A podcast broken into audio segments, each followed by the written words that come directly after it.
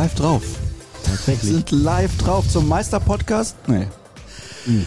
Ei, ei, ei. Jürgen Kors und Dirk Krampe sitzen neben mir. Wir waren gestern alle im Stadion und haben ein Fußballspiel gesehen und haben uns sehr darüber gefreut, dass der VfL Osnabrück zurück ist in der zweiten Fußball-Bundesliga in Wiesbaden. Da war so viel Vorfreude und Euphorie anscheinend. Die sind zu früh auf den Platz, haben den Aufstieg gefeiert. Das passiert dann, wenn man halt dann alles plant, ein Korso und so weiter. Das war vielleicht ein bisschen voreilig, was die Hessen da gemacht haben. Frag nach bei Schalke 04. Ne? Hatten die auch schon einen Korso für den Klassenerhalt geplant? Nein, aber du gab's, du kannst dich an die vier Minuten Meisterschaft erinnern. Ja, ja. Kann ich. Das war alles ein Tacken anders geplant. Darüber sprechen wir natürlich heute in den keine Ahnung wie vielen Minuten, die wir jetzt miteinander plaudern werden. Wir sind live on air auch, unter anderem bei YouTube und es sind unfassbar viele Hörerfragen reingekommen. Vielen Dank dafür. Wir werden alle rauslassen, die was zu tun haben mit Saisonrückblick. Was passiert nächste Saison? Spielertransfers. Denn in der kommenden Woche sind wir schon wieder auf Sendung und schauen dann erstmal zurück auf die Saison 2022, 2023. Ganz kurzes Vorgeplänkel heute. Ich habe es ja auch gesagt, Osnabrück, das war eigentlich ein großes Thema. Dann war ein sehr großes Thema die Boston Celtics per Buzzerbeater in Spiel 7 jetzt im Finale der Eastern Conference in der NBA und Deutschland ist im Finale der Eishockey-WM. Das waren ja eigentlich gestern die Kernthemen, muss man schon so sagen. Ja, habe ich äh, den ganzen Tag mich äh, mit verbracht, um da äh, mich durch die verschiedenen Ticker zu lesen, um mir die Streams anzuschauen. Ähm, Giro d'Italia, spektakuläres Bergzeitfahren am vorletzten Tag. Oh, Ja, du als alte Bergziege? mhm. ja, wäre ich, also, ja, wäre ich auch gern hochgefahren, aber vielleicht nicht so schnell. Ja, vielleicht auch mit E-Bike. Vielleicht nicht so schnell wie die Jungs da. Ja, gut. Hier Krampe schon, Ich habe ein E-Bike. aber mit dem Bosch, mit dem Bosch 500er kommt er da auch schnell hoch. Ja, wer weiß, ob der bis oben gehalten hätte. Ich wäre, glaube ich, eng geworden. Epo ist ja auch nicht mehr so in, ne? Das war ja früher mal. Also wenn du da ein bisschen was einwerfen würdest. Aber die, das habe ich mitbekommen, die, die Leute diskutieren aktuell über E-Doping. Also dass die teilweise da Motoren in den Fahrrädern drin haben. Also, das, also muss man sich mal ausdenken, sowas kann ja gar nicht sein. Ja, ausdenken kann man sich da super, ist doch großartig. Wenn ja, die, ja, genau. Wenn die Kugel sich kann man dreht, das. ohne dass du was dafür tun musst, ist es doch ganz hervorragend. Da gab es ja mal so spektakuläre Bilder, wie sich einfach die Pedale immer weiter drehen, obwohl der Fahrer längst abgestiegen war. Hm, herrlich. Naja, gut. Naja, gut. Aber Ja. darüber wollen wir doch gar nicht reden. Nee, jetzt. das, das waren eigentlich die Kernthemen, waren ja wie gesagt Eishockey-WM, die Boston Celtics und der VfL Osnabrück bzw. Wien Wiesbaden, die einfach sich zu früh gefreut haben. Und Das passiert dann. Und dann kam es ganz anders. Ich habe übrigens eben, ich habe ja so eine App, Dirk hat die auch, Footballogy heißt die. Da trägst du ja immer ein, wenn du im Stadion bist. Ich habe eben eine Information bekommen, vor zwölf Jahren war ich beim Finale der Champions League, also heute vor zwölf Jahren, FC Barcelona gegen Manchester United. 3 zu 1 für Barcelona im Wembley Stadion. Und zwei Jahre später hat ja dann der BVB dort gegen, gegen die Bayern verloren. Aber da kann ich mich noch gut dran erinnern. Dimitar Berbatov, kennt er ja auch noch. Bei Ja. Leverkusen. Ja, er war damals Torschützenkönig der Premier League. Hat in dem Spiel nicht gespielt. Oder wurde vielleicht eingewechselt, das weiß ich nicht mehr. Aber dann hat Sir Alex Ferguson gesagt, ach, warum soll ich denn den Torschützenkönig der Premier League einsetzen? Der war zwar fit, aber habe ich gar keinen Bock drauf. Weil das war ja gestern auch so ein bisschen Thema. Es gab einen Spieler, der war fit oder nicht, da sprechen wir gleich dann noch drüber, der hat dann gar nicht gespielt und viele haben sich dann hinterher gefragt, wieso, weshalb, warum. Aber ja, also so eine Art von Stimmung habe ich ja rund um ein Fußballspiel nach Abpfiff noch nie miterlebt. Ich war bei, ich habe das in der App dann nochmal nachgeguckt, ein bisschen über 500 Spielen. Bei euch werden es nicht viele gewesen sein, insgesamt bislang. Also das habe ich noch nie wahrgenommen. auch, noch schon nie. vorm, auch schon vorm Spiel war die Stimmung Komisch oder was? herausragend gut. Herausragend gut, ja. Also ich habe das Stadion selten so laut erlebt vorm Anpfiff. Schon, schon 90 Minuten vorher. Und als dann irgendwie 75 Minuten vorher die ersten BVB-Profis auf den Rasen kamen, um sich mal einmal umzuschauen und zu testen und zu gucken, ob das Grün noch grün ist, äh, da, da krachte es schon richtig. Ähm, das war alles vorbereitet, alles anbereitet. Ja, es war angerichtet und dann haben sie nicht zugeschlagen. Wahnsinn eigentlich, wie auch die ersten Minuten des Spiels schon gelaufen sind und man mit jeder Minute, die verging, irgendwie das Gefühl hatte, "Hm, irgendwas stimmt hier nicht so ganz. Und dann fiel das erste Tor für Mainz Dirk und ich will nicht sagen, dass dann direkt so ein lähmendes Entsetzen im Stadion war, aber es fühlte sich für mich so an. Ja, das, so habe ich es auch empfunden und ähm, da hast du gemerkt, wie der Druck dann, wie habe ich heute, ich habe es heute irgendwo gelesen, Gelatine in den Gelatine in den Beinen statt Muskelfasern oder so ähnlich.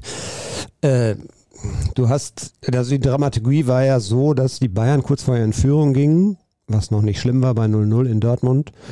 Und dann fiel aber das 0-1. Und ähm, das ist genau dieses Szenario gewesen, was wovor auch gewarnt worden ist. Ich kann mich erinnern, dass Sebastian Kehl das so angedeutet hat, dass man echt natürlich gucken muss. Es kann auch mal richtig alles schieflaufen. Ja, und das Gegentor hat, finde ich, die, Terzic hat hinterher gesagt, die Anfangsphase war okay, die war auch okay, ähm, aber sie war jetzt nicht so, dass ich das Gefühl hatte, die fordern jetzt dieses, also die wollen dieses Spiel jetzt sehr, sehr schnell entscheiden. Das mussten sie ja eigentlich auch nicht. Aber wie gesagt, nach diesem Gegentor hat man schon dann gemerkt, wie groß der Druck ist, wie groß die Verkrampfung dann wurde. Und es gab dann die Schlüsselszene für mich in diesem Spiel, war dann der Elfmeter, weil die hätte natürlich alles wieder kippen können, dann wäre das Publikum wieder da gewesen, was wirklich auch konsterniert war in, nach dem Gegentor. Dann wäre die Mannschaft vielleicht auch wieder ein bisschen freier geworden und ähm, als der dann auch noch verschossen wurde, das war dann vielleicht ja die eine Wendung zu viel. Es gab dann ja im weiteren Verlauf, das ging ja, das war ja Wahnsinn. Also da hat Jürgen ja vollkommen recht. Wir haben, wir haben viele Spiele auch schon gesehen in diesem Stadion, die dramatisch waren. Wir haben Europapokalabende gehabt, wir haben Malaga erlebt, wir haben, ich war in Liverpool damals, weiß ich gar nicht, warst du nicht mit, ne? Ähm, es waren irre Spiele, aber das gestern hat wirklich alles getoppt. Oh, tatsächlich, ja. Ja, ja. Aber warum? Ja, weil es, es ging halt hin und her. Ne, du warst dann um, ich weiß nicht, 17.11 Uhr oder 17.19 Uhr, warst du wieder für acht Minuten Meister als der Ausgleich dann in, in Köln fiel. Und ja, es war ja irre. Es gab riesige Kontergelegenheiten für Mainz. Dann hättest du dieses 2-2 nicht erreicht, dann wärst du wirklich mausetot gewesen. Sie haben etliche Chancen ja auch noch herausgespielt. Es gab wieder Dramatik um Elfmeter und nicht Elfmeter. Dann gehen die Bayern wieder in Führung und das lämmende Entsetzen da, das war wirklich mit Händen zu greifen dann, als die Bayern, als das dann durchsickerte, dass die Bayern in Führung lagen. Es war von der Dramaturgie her wirklich eins der drei Top-Spiele, die ich gesehen habe. Ja, ich glaube auch. Also als Begleiter wie auch als Fan sicherlich von Borussia Dortmund ist man Drama gewöhnt.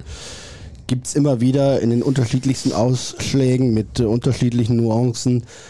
Ähm, manchmal tragisch, manchmal tragikomisch, aber gestern, das war schon äh, noch eine Pointe drüber, dass es dann äh, wirklich so hin und her kippt und äh, die Mannschaft dann verzweifelt, verkrampft anrennt und dieses 0 zu 2 aufholen muss, zwischendurch dann beim bei der Durchsage des Zwischenstands in Köln dann irgendwie für 10 Minuten fast aufhört, weil sie denken, okay, dann macht das 1-2 gegen Mainz ja nicht, wenn die Bayern nicht gewinnen und dann trotzdem nochmal eine Aufholjagd starten und dann fällt es 2-2 und dann denkst du, das kann doch jetzt nicht sein, dass die jetzt noch zwei Tore in der 90. plus 4 und 90. plus 6 schießen, aber natürlich ist es möglich und denkbar und äh, das war, ja, einfach auch bis zum Abpfiff nicht absehbar, wie das ausgeht.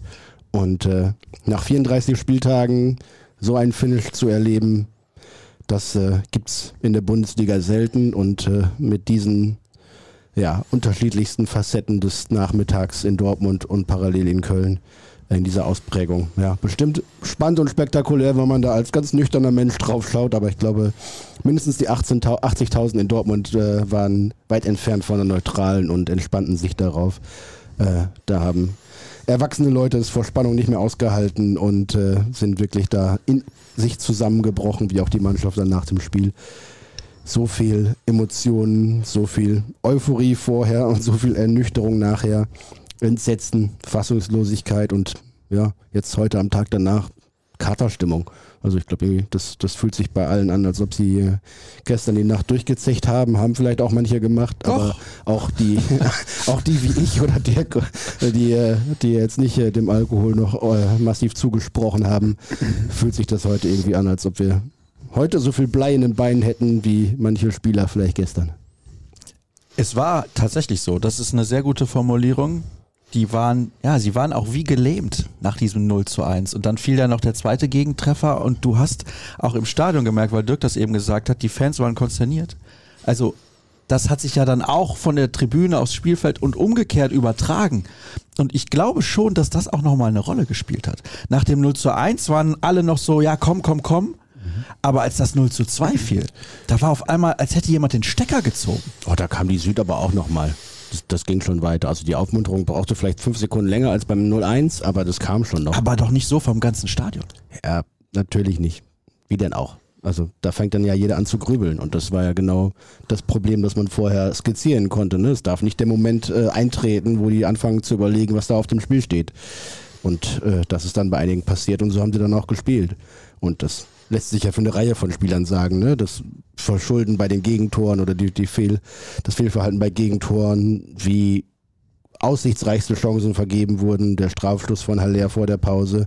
Eine riesen Konterchance von Julian Brandt vor der Pause. Mein Gott, den hat er in den vergangenen Wochen einfach, er hat sich überlegt, schließe ich mit links oder schließe ich mit rechts und, wo, schließe, und wo schließe ich ihn rein?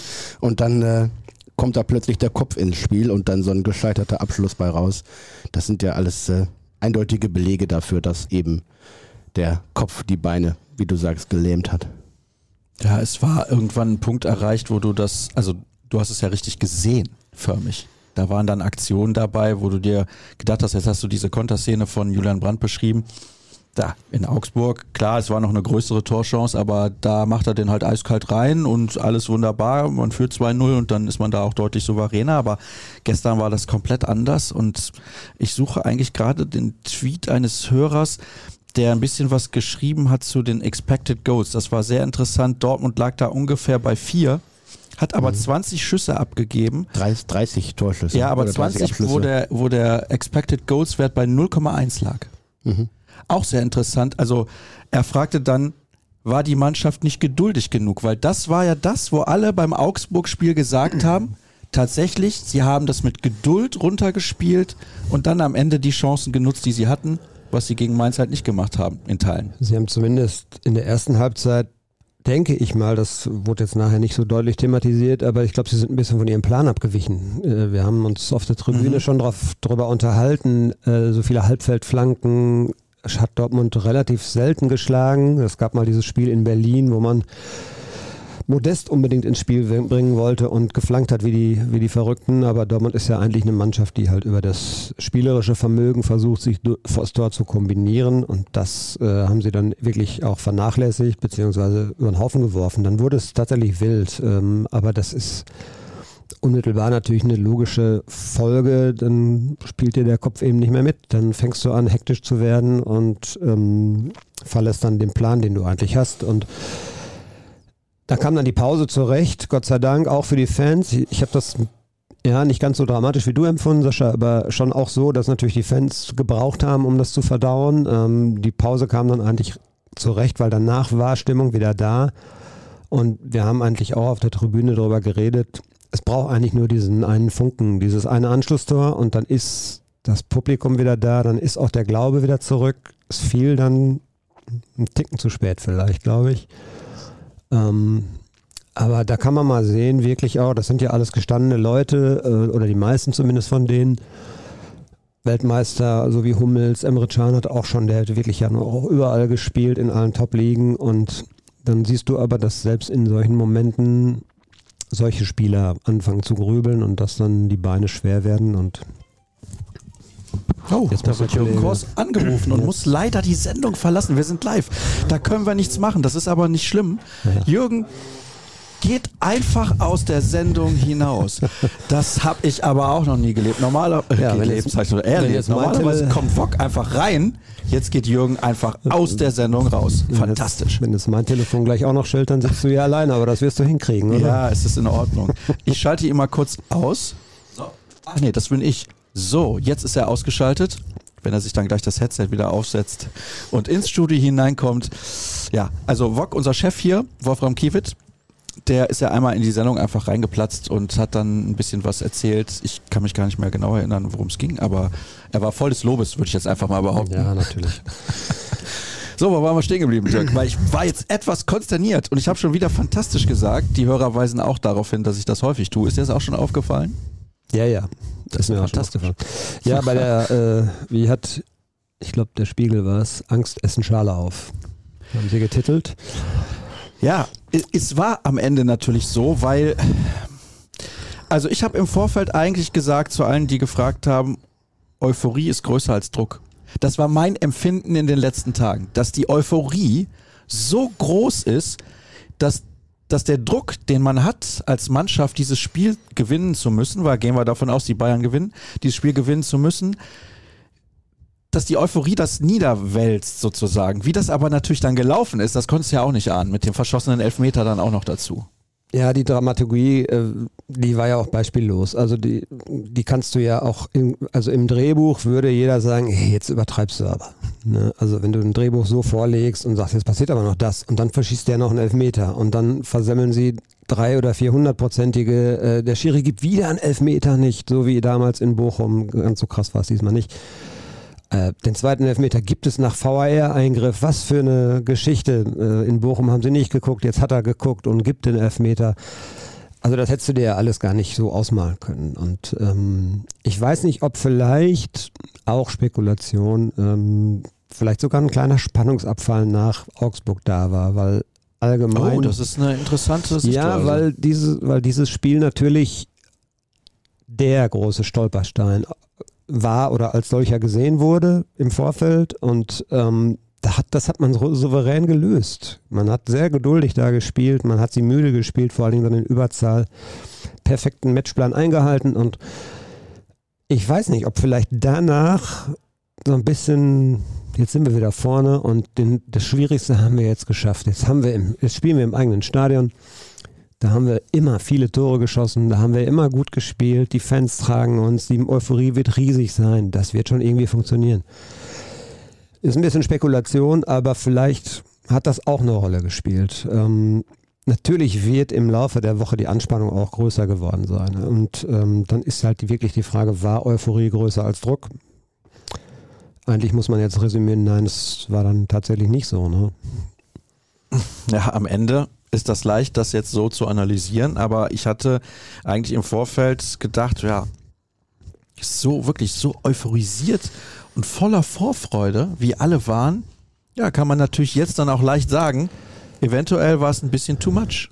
Ich kann nur sagen, was jetzt schwer vergleichbar ist, äh, ich habe mal ein Aufstiegsspiel gespielt, also ein letztes Saisonspiel, in dem wir Meister werden konnten und da war uns auch allen die Beine schwer, das kann ich dir sagen, das weiß ich noch. Und der Ausgerechnet dir als Flügelflitzer auf der linken ja, Seite waren die Beine schwer. Da war ich dann auch ein, zwei Sekunden langsamer.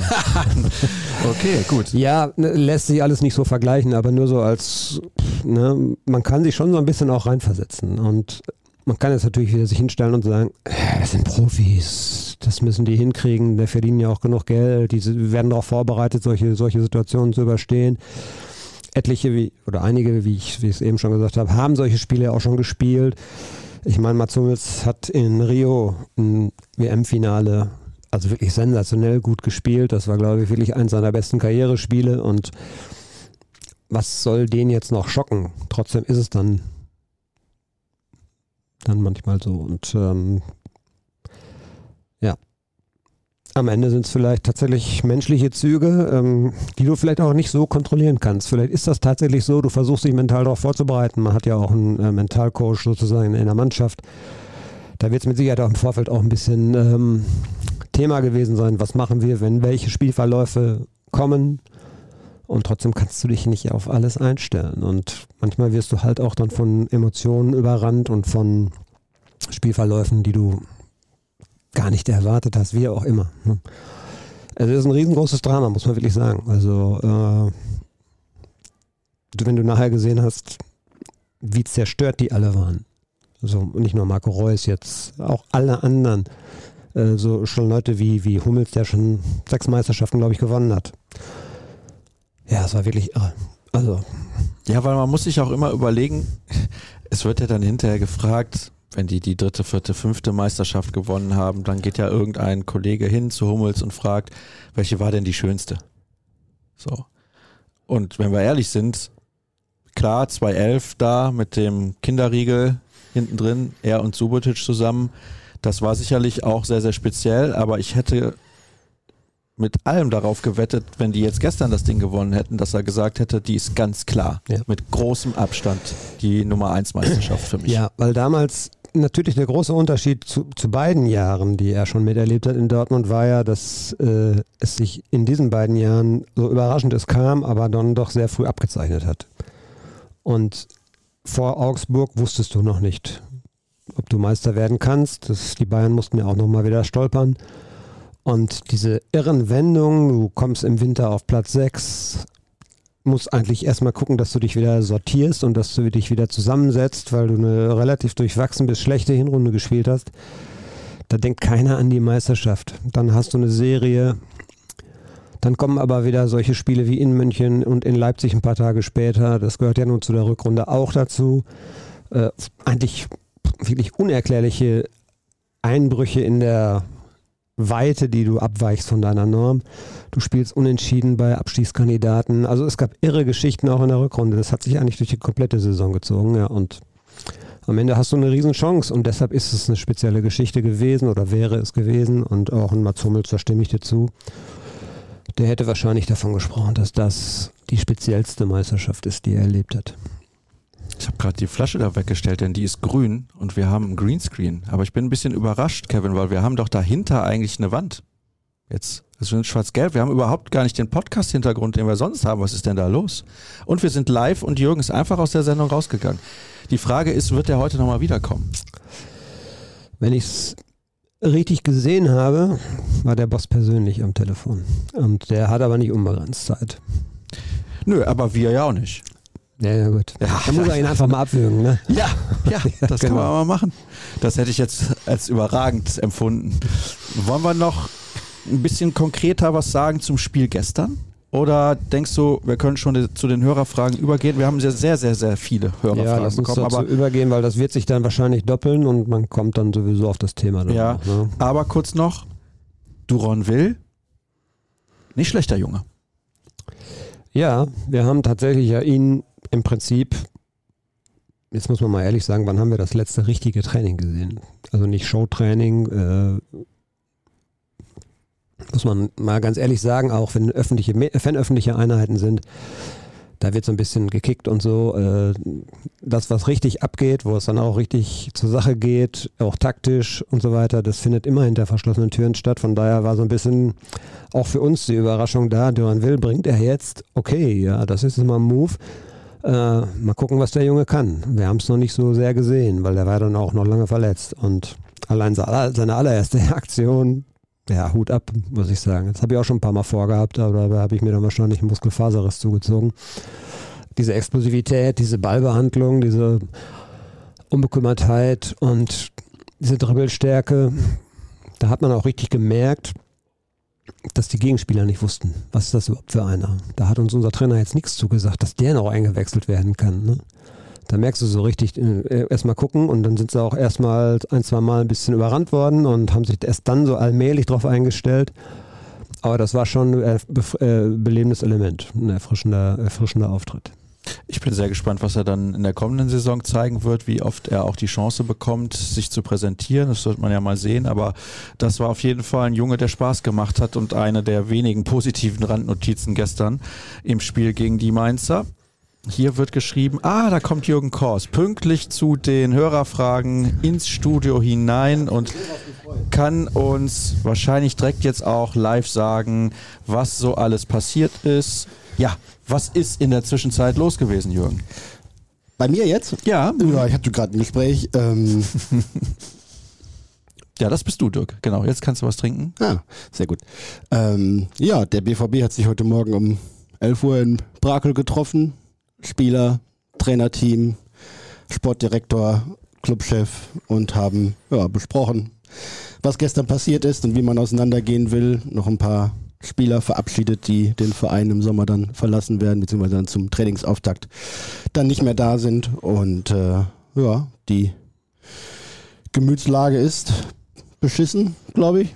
Darf man sagen? Ja, wir dürfen das ja sagen. Kannst du sagen. Ich habe gerade gesagt, das war irgendwie noch, noch schlimmer als Wembley eigentlich, weil du ja, es in der Hand hattest und so nah dran warst und dann in dieser Konstellation, in dieser Tragödie quasi einfach so ein Tiefschlag.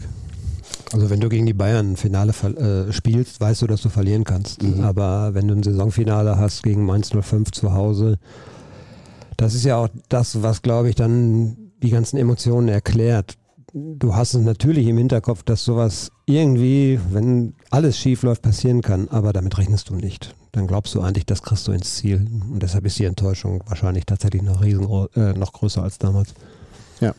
Ja. Und ne, es ist was, hat äh, Edin gestern nochmal gesagt, ne? Vor dem Spiel waren es irgendwie noch 90 Minuten und wir hätten schaffen können. Jetzt fangen wir fünf Minuten, zwei Minuten nach Abpfiff fangen wir wieder an und es sind noch 34 Spieltage. Ja, also die, es ist äh, einfach. Und wer, und wer, weiß, ob du in die Nähe dieser Schade nochmal kommst. So ja. Äh, schnell jetzt auch wieder. Man weiß, wie die Bayern ja generell reagieren, wenn sie so eine Enttäuschung hinter sich haben, dann ja, dann entlassen Sie einfach mal den Sportvorstand und den anderen Kollegen auch noch. Ja, aber dann räumen Sie auf, ne? Mhm. Und reagieren. Und was haben Sie damals gemacht nach den beiden äh, Überraschungsmeisterschaften von Borussia Dortmund? Sie haben Götze geholt, Sie haben Lewandowski geholt. Ja. Das ging damals ja, los mit Martin, Martinez, Martinez und Heinkes und sowas. Ja, ja, ja Sie haben richtig in die, richtig in die Vollen. Das werden sie wieder tun. Ich weiß nur nicht, ob sie gerade so viel Sportkompetenz an Bord haben, um das weiter zu tun. Das ist das große ja. Thema, ja. Ja. Ja. ja, tatsächlich. Ja. Also das war natürlich gestern auch nochmal eine Hammermeldung. Oliver Kahn und Hassan Salihamidzic sind raus beim FC Bayern München, soll aber jetzt aktuell in dieser Sendung nicht unser Thema sein. Da können wir ja dann auch nochmal, wenn wir vielleicht in zwei Wochen über das sprechen, was kommen kann, ja, können wir da auch nochmal ein bisschen genauer drauf schauen gibt ja auch die ein oder andere Transfermeldung beim BVB, auf die wir warten, die sicherlich in den kommenden Tagen dann auch nochmal offiziell wird. Da müssen wir mal gucken, wen das dann alles betrifft. Aber darüber werden wir natürlich sprechen, gar keine Frage. Ja. Wir kommen dann, ja bitte, möchtest ja, du noch was sagen? was, was ne, dem BVB natürlich in all der Traurigkeit Hoffnung geben kann, ist zum einen, dass die Kombination Trainer, Mannschaft, Fans wieder funktioniert was ja in den letzten Jahren auch nicht immer der Fall war. Ich glaube, ne, Edin Terzic hat da ja, große Arbeit geleistet, da wieder die, die Truppen hinter sich zu versammeln, hinter dem Club zu versammeln. Das ist was, was sicherlich Mut machen kann, auch für die Zukunft. Wir haben, habt ihr über die Szenen nach dem Abpfiff eben schon gesprochen? Nein. Nein, okay, können wir sonst später noch machen. Das ist sicherlich was, ne? Ich glaube, das anders als vor einem Jahr, als man ja auch irgendwie da als Zweiter eingelaufen ist und Marco Rose dann gehen musste, ähm, hat man das Gefühl, es ist jetzt nicht das Ende von irgendwas, sondern eher der Anfang. Ja, und Borussia Dortmund hat 40 Punkte in der Rückrunde geholt, 46, wenn du die beiden Spiele aus, der, aus dem Ende der Hinrunde noch holst. Und dann, ja, klar, können wir über Stuttgart reden und wir können über Bochum reden und über Schalke reden und das 2-2 gegen Mainz. Aber dann waren natürlich, was waren es, 25 Punkte aus den ersten 15 Spielen zu wenig im Endeffekt. Und wenn der BVB das Niveau, hast du ja auch so kommentiert, ne, der Rückrunde äh, halten kann, auch über 34 Spieltage, wenn das der Maßstab ist, an dem sich diese Mannschaft orientiert und den sie auch erreichen kann, dann kann man auch auf Sicht mit den Bayern mithalten, dann wird man die genug ärgern können. Wollte ich gerade sagen, es geht ja darum, die zu ärgern und sie selber zu Höchstleistungen herauszufordern sozusagen. Und wenn du selber äh, nah an die 80 Punkte kommst, dann müssen die sich schon richtig strecken. Ja, und äh, das muss das Ziel sein, ganz klar. Du hast, das habe ich eben schon, als du weg warst, so ein bisschen auch angedeutet, du hast natürlich, das darf man auch nicht verschweigen, du hast auch noch München gehabt, du hast Leipzig gehabt äh, und du hast Chelsea gehabt, wirklich drei Spiele, wo Dortmund auch dann weit entfernt war von dem, was sie können, zumindest in Chelsea ansatzweise. Und du musst nicht in Chelsea ausscheiden, du musst auch nicht äh, in Leipzig so schlecht spielen. Ja, wahrlich nicht. Uha. Ja, und äh, das gehört auch zur Analyse dazu. Aber natürlich hast du die Punktzahl, hast du gerade erwähnt, äh, eine Rückrunde gespielt, die dich ja am Ende dann erstmal dahin gebracht hat. Und das ist, das muss so der Maßstab sein. Das muss die, die Messlatte sein, an der man sich dann auch äh, orientieren muss. Und ja, Dersic hat es ja auch so formuliert, dass man auch ein bisschen gebraucht hat, um äh, sich aneinander wieder zu gewöhnen, auch an, an vielleicht ein bisschen veränderte äh, taktische Vorgaben und ähm, ein halbes Jahr hat es gedauert. Jetzt werden natürlich noch wieder ein paar neue Spieler kommen. Die Mannschaft wird nochmal ein bisschen durcheinander gewirbelt. Das wird dann vielleicht auch wieder ein bisschen Zeit benötigen, aber am Ende musst du was, was er selber auch gesagt hat, sieben Niederlagen als ähm, deutscher Meister wären ein bisschen viel gewesen. Äh, und wenn du richtig mitspielen willst, dann tun es auch vielleicht vier. Das muss so das Ziel sein, ne? dass man so diese extremen Aus Ausreißer nach unten, dass man die so minimiert. Ja. Und dazu musst du realisieren, dass von Spieltag 1 an es zählt. Ne? Also im Endeffekt waren es jetzt zum ersten Mal seit 99, 2000, glaube ich, was war die Tordifferenz, die den Ausschlag gegeben hat.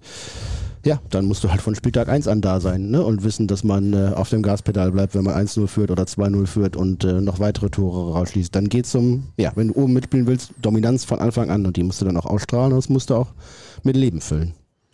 Jetzt kommen wir zu den Hörerfragen, beziehungsweise sind auch ganz oft Statements einfach nur der Hörer, die sich äußern wollen zu dem, was sie dann gestern gesehen haben und im Verlaufe der Saison. Und nochmal der Hinweis darauf, wir sprechen heute nicht über Personalien für die nächste Saison, wie man nächstes Jahr vielleicht Meister werden kann, ob die Bayern einen wieder abhängen und so weiter und so fort. Das sparen wir uns auf. Wir wollen relativ nah beim Spiel bleiben auch. Und ja, wie gesagt, alleine bei Twitter sind es um die 65, 70 Fragen und bei Instagram wird es ähnlich viel sein das können wir gar nicht alles hier verarbeiten, das geht nicht. Hier wird geschrieben, ich bin unfassbar stolz auf diese Rückrunde, die die Jungs gespielt haben. Darauf kann man super für nächste Saison aufbauen. Mit Kehl und Terzic sind wir auf einem sehr guten Weg. Und ja, was ihm aber nicht gefallen hat, ist, er ist nicht nach Dortmund gefahren, weil Hunderttausende nur dahin gefahren sind, um zu feiern, aber nach 2 zu 0 Rückstand kaum noch supportet haben. Die Demut, die Edin Terzic vor dem Spiel ausgestrahlt hat, hätte ich mir von allen gewünscht. So war es zum Scheitern verurteilt. Und außerdem noch, der Bellingham-Abgang wird nicht wehtun. Über Haaland hat auch niemand mehr gesprochen. Das ist allerdings richtig. Also über Erling Haaland wurde in den vergangenen Wochen gar nicht mehr gesprochen, außer dass er bei Man City natürlich einen Rekord nach dem anderen bricht. Obwohl Modest ein Flop war und Aller lange ausfiel. Ich bin ehrlich gesagt immer etwas froh, wenn Spieler gehen, auf denen ständiger Fokus herrscht. Seht ihr das übrigens genauso? Vielleicht könnt ihr da ganz kurz was zu sagen. Ja, der Bellingham-Abgang, äh, das, das hat sich angedeutet mit seiner Verpflichtung, nachdem man dann auch sehr, sehr schnell gesehen hat, wie gut er ist. Ähm, von daher konnte man sich darauf einstellen und es ist ja nun auch eine Art Geschäftsmodell geworden, eben solche Spieler früh zu scouten, zu sehen, zu entwickeln und dann teuer zu verkaufen. Ähm, es muss immer weitergehen. Und ähm, dass es bei Haaland nicht so gelungen ist, lag natürlich an der Krebserkrankung von Haller. Er hatte ja in der, äh, vor allem in der richtigen Endphase der Saison die letzten sechs, sieben, acht Spiele deutlich zugelegt, auch an, an Fitnessniveau und an äh, Gefährlichkeit und ähm, das ist überraschend genug gewesen und das weckt natürlich Vorfreude auch für eine Saison, wenn er dann vielleicht mal komplett fit sein wird. Ähm, ansonsten, ja, ich kann das nachvollziehen, dass diese, diese Euphorie, da war null Platz dafür, äh, von wegen, das könnte auch schief gehen. Es ist aber, das habe ich ja eben schon angerissen, es ist aber auch verständlich. Du hast kein Finale, wo es gegen Bayern München geht, wo du weißt, es ist ein offener Ausgang es war einfach Mainz 05 und man hat ein Heimspiel gehabt. Nachvollziehbar, dass da jeder sagt, das wird auf jeden Fall funktionieren, weil es hätte in allen anderen Konstellationen wahrscheinlich auch funktioniert. Nur jetzt an diesem Spieltag, es ist einfach auch wirklich verdammt viel daneben gegangen. Das muss man einfach mal sagen. Und ja, am Ende große Enttäuschung statt großer Jubel, das gehört dann leider zum Fußball manchmal auch dazu. Ich habe noch nie erlebt, dass man eine Saison in ein Spiel packen kann. Die erste Halbzeit spielte dramatisch gut die Hinrunde nach und die zweite war dann ein Abbild der Rückrunde mit bitterem Ende für uns. Hoffe, ihr habt es auch schon ein wenig verdaut. Ja, das war tatsächlich so. Vor der Pause all das, was in der Saison nicht funktioniert hat, kleine Geschichten auch, die da zusammengekommen sind. Der Elfmeter war auch überhaupt nicht gut geschossen, das kam auch noch dazu. Und dann im zweiten Durchgang waren sie ja haushoch überlegen. Klar, dass es dann Konterchancen gibt, das ist logisch.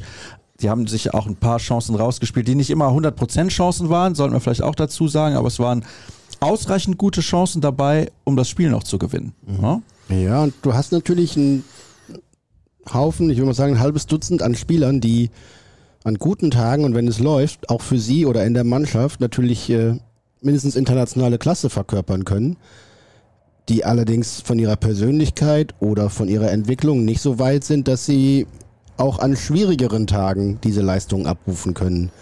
Ähm, das ist so. Da muss man dem einen oder anderen Zeit noch geben und vielleicht auch ein bisschen Geduld haben. Den anderen muss man wieder ein bisschen pieksen und pushen, glaube ich, damit sie da hinkommen. Aber das ist eben international gesehen oder mit den Bayern verglichen nicht das alleroberste Regal, sondern das 1B-Regal oder das, das, das 2A-Regal. Und dementsprechend musste damit rechnen, musst du damit kalkulieren, dass die Jungs, die in Dortmund spielen, in Dortmund spielen, weil sie vielleicht für die anderen Topclubs gar nicht in Frage gekommen sind oder der BVB Zugriff bekommen hat. Und Karim Adeyemi, der ist noch so jung, ja, Nationalspieler, ja, Rookie des Jahres in der Bundesliga, aber kannst du dich 100% darauf verlassen, dass er im entscheidenden Spiel auch den Unterschied macht? Ein Daniel Mahlen, dessen Geschichte wir genug thematisiert haben, auch ein Julian Brandt, der, das hat die Vertragsverlängerung mit ihm ja auch nochmal deutlich gemacht, auf den der Club setzt als einen Führungsspieler in den nächsten Jahren. Ist er das von seiner Persönlichkeit oder ist er eher jemand, der ja auch gerne mal mit sich selbst so ein bisschen zu kämpfen hat auf dem Rasen? Und so kannst du das fortsetzen. Diese Riege hat es nicht geschafft. Aber es hat auch die alte Riege um, um Marco Reus quasi nicht geschafft am Samstag. Und von denen hätte man es eher erwarten müssen. Das oder ja, auch dürfen. Ich, das ist ja, glaube ich, so der Kreis, den du jetzt so ein bisschen ausgespart hast. Äh, es gibt welche, denen man es zutraut, die es noch lernen müssen. Es gibt eigentlich aber auch welche, da kann man nicht mehr erwarten, dass es noch kommt. Mhm. Leider Gottes, das ist, das zieht sich ja leider Gottes wie ein roter Faden durch Marco Reus Karriere, super Fußballer, ähm, aber als richtiger Leader auf dem Platz, da, da, ist er nicht der Typ für. Also ich will jetzt nicht sagen, er schwimmt mit, wenn der Erfolg da ist. Nein, der hat oft genug auch schon Spiele eigenständig gut, äh, selber entschieden und einer der besten Fußballer auch, finde ich, in diesem Kader mit vielleicht Rafael Guerrero zusammen und Julian Brandt, aber ähm, holt er dir die Kastanien aus dem Feuer, wenn es nicht läuft. Darum geht's. Da ist die Antwort relativ eindeutig. Ja.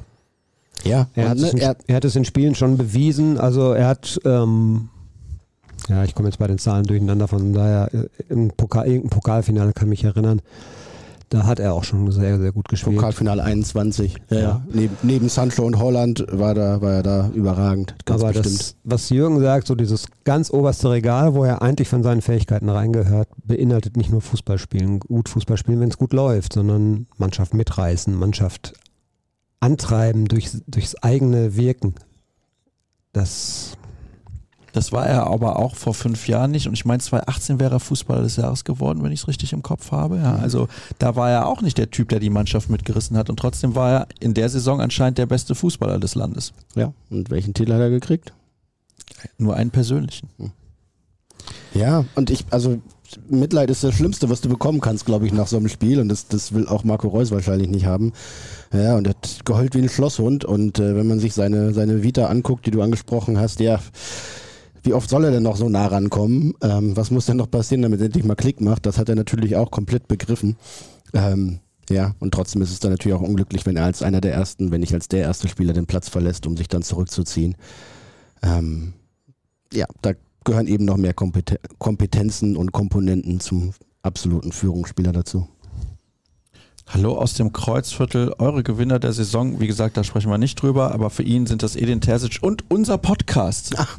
Das freut uns natürlich sehr. Danke, lieber Jürgen, für deine tolle und tröstende Analyse nach dem Spiel im Interview mit Florian.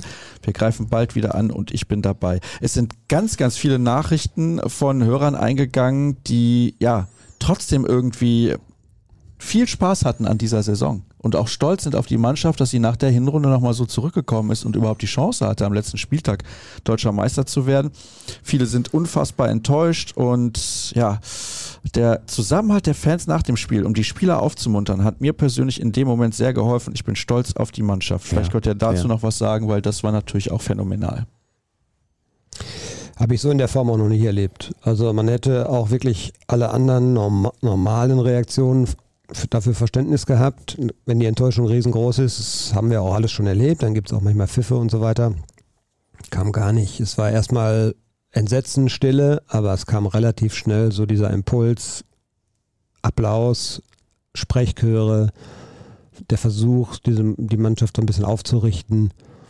Hat mir sehr imponiert, muss ich sagen. Ja, bemerkenswert. Und äh, ich weiß nicht, wie viele andere Kurven auf der Fußballwelt in dem Moment, in der Lage, unter diesen dramatischen Umständen so viel Feingefühl, so viel Gespür für die Situation entwickeln und dann, ja, die, die Spieler, die sich ja im freien Fall befinden in dem Moment da, die überhaupt keinen Boden unter den Füßen bekommen, äh, dann so versuchen aufzufangen, das ist äh, stark und das, dieses Band, was, ist, was da existiert, dann auch in so einer Extremsituation der dieser Belastung standhält. Das kann Borussia Dortmund Mut machen, ganz bestimmt. Denn äh, ja, da ist eine hohe Identifikation da mit der Mannschaft, eine hohe Akzeptanz von der Mannschaft für das, was die Fans da auf die Beine stellen und was die leisten. Und das kann äh, mittelfristig auch Borussia Dortmund nur gut tu- tun. Und das haben wir, glaube ich, in den letzten Jahren so nicht erlebt. Und ich war, ich war perplex, als ich das so gesehen habe die Spieler in Tränen ausgebrochen zum größten Teil und äh, dann da so einen Support zu bekommen, das zeigt einem, dass äh, ja da Erfolg nicht alles ist. Und äh, ich glaube, der ein oder andere hätte an dem Punkt unterschrieben, ja, dann habe ich aber lieber hier Platz 2 mit Anstand und Würde als Platz 1 und äh, Theater äh, in der Chefetage und kein Mensch freut sich über die deutsche Meisterschaft.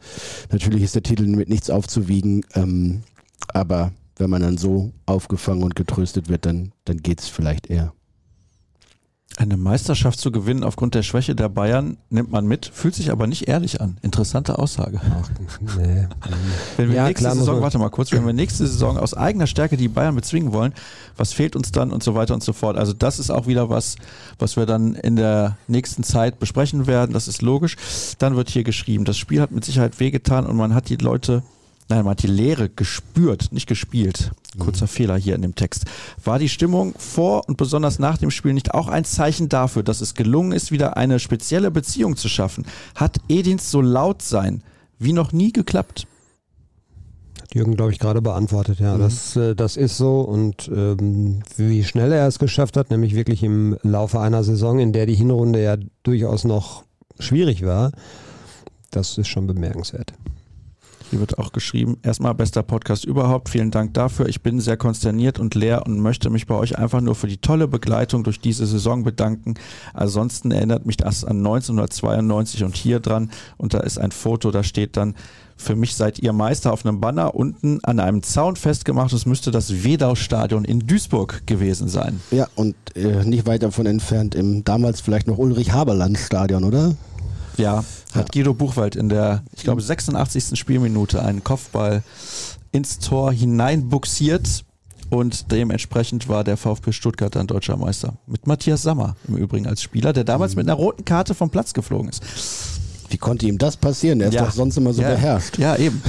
Was sagt das aus darüber, dass wir uns alle da noch dran erinnern? Dass wir alt sind, ja, aber ich für mich, für mich war tatsächlich das das spektakulärste Saisonfinale der Bundesliga-Geschichte. Ja, Weil drei Mannschaften und Frankfurt in Rostock beim damals schon als Absteiger feststehenden Gegner nicht gewonnen haben, obwohl sie haushoch favorisiert waren. Das war auch noch in den Anfangszeiten der Premiere-Konferenz, ja, ne? Ja. Und das war natürlich schon auch ein Highlight. Ich habe jetzt heute Morgen im WDR habe ich nochmal äh, die, den Zusammenschnitt sozusagen der äh, Live-Reportagen der äh, Hörfunkkollegen gehört. War auch cool muss man natürlich auch sagen. Das, das sind natürlich auch Sternstunden, äh, sowohl fürs Fernsehen als auch für den Hörfunk. Ähm also ich finde, dass der Hörfunk da tatsächlich noch einen Tacken mehr herausragt. Ja. Weil die müssen ja auch beschreiben und sie müssen die Emotionen genau. ganz anders transportieren als die, die das Bild sehen. Genau, das war schon, ja, war, hat nochmal Gänsehaut so ein bisschen hervorgerufen. Danke, dass ihr eine Folge macht. Sie wird wie eine große Therapiesitzung sein. Ja, aber, aber sind wir Therapeuten oder sind wir so Therapierende? Ich weiß es nicht. Ich habe gestern irgendwie gesagt, äh, ähm, als ich zu Hause war, aber ich weiß jetzt nicht, ob ich nach diesem Tag Fußball mehr denn je hasse oder ob ich Fußball mehr denn je liebe. Es ist auf jeden Fall nichts dazwischen. also, die Und du hast nach Schnaps geschrien. ja, genau, aber ich habe keinen mehr getrunken.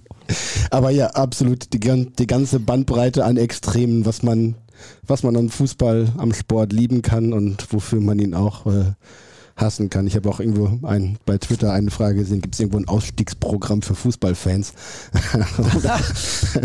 auch das äh, hat mich amüsiert und ich konnte das nachempfinden, was der, was der User da meinte. Ja, wir lieben es, wir hassen es. Alles das gehört dazu.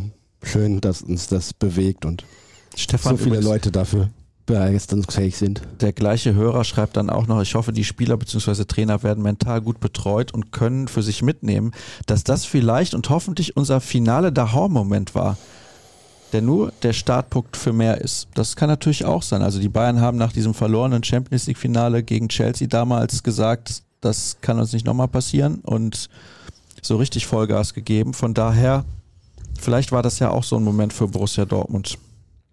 Schwer, zu, schwer vorherzusagen, ne? das muss man wirklich sagen. Äh, Sebastian Kehl hat so ein bisschen angedeutet, finde ich, dass natürlich jeder das jetzt mitnehmen wird und dass auch jeder, weil einfach Pause ist und weil du es auch nicht als Gruppe so, äh, so explizit aufarbeiten kannst, dass jeder für sich damit auch fertig werden muss und es verarbeiten muss. Und bei dem einen oder anderen kann das auch länger dauern. Ne? Also das ist keine Geschichte, wo du jetzt Dienstagmorgen in den Supermarkt gehst und hast wieder gute Laune und alles ist gut und fährst in Urlaub und hast alles vergessen. Ne? Das wird schon den Sommer über jetzt auch alle irgendwie noch beschäftigen. Ja, und du hast ab dem Sommer natürlich in unterschiedlichen Rollen, vermute ich, mit, mit Hummels und Reus, die beiden äh, Großkopferten oder die beiden Routiniers, je nachdem, welche Rolle sie dann auch immer einnehmen, sportlich wie auch in der Mannschaft. Äh, zwei Jungs, bei denen, auf die viele hören, auch nachvollziehbarerweise und richtigermaßen, aber die dann auch endgültig wissen, so, das ist jetzt unsere letzte Saison, ne? denn eine noch abermalige Vertragsverlängerung kann ich mir nur wirklich nicht vorstellen. Äh, und von daher haben wir ja auch speziell bei Reus in den letzten Jahren immer mal wieder gesehen, so wenn, wenn der Druck oder die Angst davor, irgendwas zu verlieren, dann größer wird als die Lust, was zu gewinnen, um das alte Klopp-Zitat aufzuwärmen, dann wird es bei ihm schwierig und der Druck ist dann jetzt ab dem 1., 2., 3. Juli, je nach Trainingsauftakt, auf jeden Fall da. Denn äh, Final Chance. Take it or leave it. Und du brauchst schnell Leute, die ein bisschen in die Bresche springen als, als Leader dieser Mannschaft. Ja, das, äh, das ist ja sozusagen der, der weiche Übergang jetzt. Mit beiden hat man nochmal verlängert, aber die Saison muss eben auch genutzt werden, um neue Hierarchien auszubilden.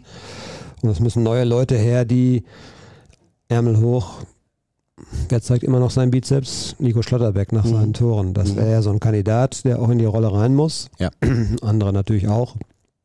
Und das wird die Aufgabe sein. Und das wird auch nicht leicht. Meine Frau ist FC-Fan, schreibt Michael. Wir waren daher beim Spiel in Köln im Stadion. Was mich leider, leider sehr beeindruckt hat, war, wie Bayern nach dem 1 zu 1 sofort hochgeschaltet hat. Warum konnte der BVB das nicht wirklich? Ich dachte, falls es schwer wird, mit 80.000 Fans bekommt man es hin. Ja, das ist vielleicht der Unterschied einfach. Fußball ist auch keine Mathematik, wo man berechnen kann. Ne? Also es kann alles dir unglaublich Schub verleihen und richtig Wind unter die Flügel geben. Das kann dich aber auch runterdrücken. Ne? Und das ist auch tatsächlich, jetzt muss man auch mal, ja, das war so, zumindest in den Zusammenschnitten, die wir auch gesehen haben und das hat mich auch beeindruckt. Äh, aber guck mal eine Woche zurück. Da kriegst du, da führst du gegen Leipzig als Bayern München 1 zu 0, kriegst dann den Ausgleich und brichst danach komplett ein. Da war null Lebensgeister, null Widerstandskraft, auch kein Aufbäumen, sondern sie haben sich dann wirklich fast wehrlos in ihr Schicksal ergeben. Mhm. Tja, manches ist nicht planbar. Manches ist vielleicht dann der Unterschied, was, was Jürgen sagte, erste Regal, zwei A-Regal, aber manches ist eben auch nicht, manchmal Tagesform oder sonst auch nicht planbar. Das Denkt ihr, Terzic hat Mainz so unglaublich tief erwartet? Im Vergleich zu Wolfsburg und Gladbach war es ein ganz anderes Spiel. Dortmund musste schnell spielen, machte dabei aber zu viele technische Fehler. Grund dafür war sicherlich auch die Nervosität. Ich bin trotzdem stolz. Ja, kann das so sein, dass er gar nicht gedacht hat, dass sie sich so verbarrikadieren? Also die haben ja eigentlich zwei Fünferketten mehr oder weniger gehabt. Ja, Spielverlauf, ne? Also wenn Dortmund 1-0 in Führung geht, dann äh, es ist ein anderes Fußballspiel. Es ist jetzt müßig tatsächlich, das zu spekulieren. Und na klar, war Wolfsburg ultra äh, leichtsinnig, will ich fast sagen, fahrlässig in der, in der äh, Verteidigung. Und Gladbach in dem Moment auch einfach an dem Tag kein wirklich guter Gegner. Mainz hat es in die Karten gespielt. Die machen äh, nach dem Standard das 1 zu 0, können sie schön hinten reinstellen. Dann sind die Dortmund auch noch so dusselig und verschließen Strafstoß und erlauben sogar noch das 0 zu 2. Ja gut, was sollen sie denn machen, außer sich hinten reinzustellen? Also ich kann denen ja nicht vorwerfen, dass sie sich gewehrt haben, denn äh, sowohl Mainz als auch Köln haben beide voll gespielt, voll agiert, alles reingeworfen und keiner von den beiden muss sich irgendwie vorwerfen lassen, mit ein bisschen lätschernder äh, Vorangehensweise, da irgendwie das Meisterschaftsrennen beeinflusst zu haben. Und äh, von daher ist es okay. Für Mainz ist das Spiel ideal typisch gelaufen. Ähm, wenn sie richtig gut sind, schießen sie noch ein drittes oder ein viertes Tor wenn sie ein bisschen Pech haben, verlieren sie auch 2 zu 3. Einfach mal danke für jeden einzelnen Podcast dieser Saison und den Höhepunkt mit Stargast Florian Gröger zuletzt. Ja, das denke ich mir. Danke auch an Kevin für die Timecodes bei YouTube. Habe mich bei Rückkehrer grillt eher elektrisch, aber auch gut beömmelt. Fantastisch, wie Sascha sagen würde. So, hier von Philipp. Leider lief das Spiel auch von Anfang an für den Gegner. Standardtor, Elfmeter. Dann also Elfmeter verschossen. Kopfballtor nach Kobel, Monsterparade. Also, wenn er den rausgeholt hätte, wäre es ja die Parade der Saison in der Liga gewesen. Also war eine unfassbare Parade. Ich traf gestern tatsächlich einen Kollegen, der nicht ganz so oft da ist, der dann sagte, da sieht er aber auch nicht gut aus. Ne? Bitte? Und, ja, und ich habe ihm auch gesagt, also okay, den muss er erstmal rausholen. Er ist komplett eigentlich auf dem Weg in die andere Ecke. Monsterreflex mhm. und hat ja richtig Pech, ne, dass er dann noch vom Innenpfosten ja. reingeht. Und dann auch noch so im im Cola- Schneckentempo. Oh mein Gott, da, da stirbst du ja tausend Tode auf der Tribüne, wie diese Murmel dann da wirklich im Zeitlupentempo über die Linie. Oh. Also er schreibt auch noch, den Willen kann man nicht abstreiten. Also den Willen kann man definitiv nicht Nein, abstreiten. bitte nicht. Also soll mir keiner was von. Na, da, die Mannschaft hat nicht das beste Spiel gezeigt, aber man kann ja wirklich nicht vorwerfen, dass sie es nicht versucht hätte.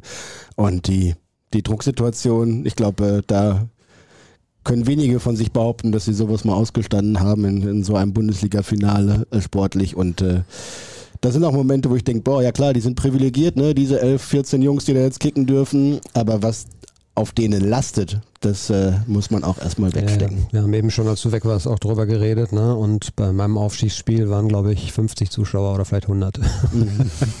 das ist ein bisschen was anderes, als wenn da 80.000 und man weiß, in der Formstadion stehen noch 100.000. Ja, genau. Und 100.000 warten schon, dass sie morgen loslegen können. Ja.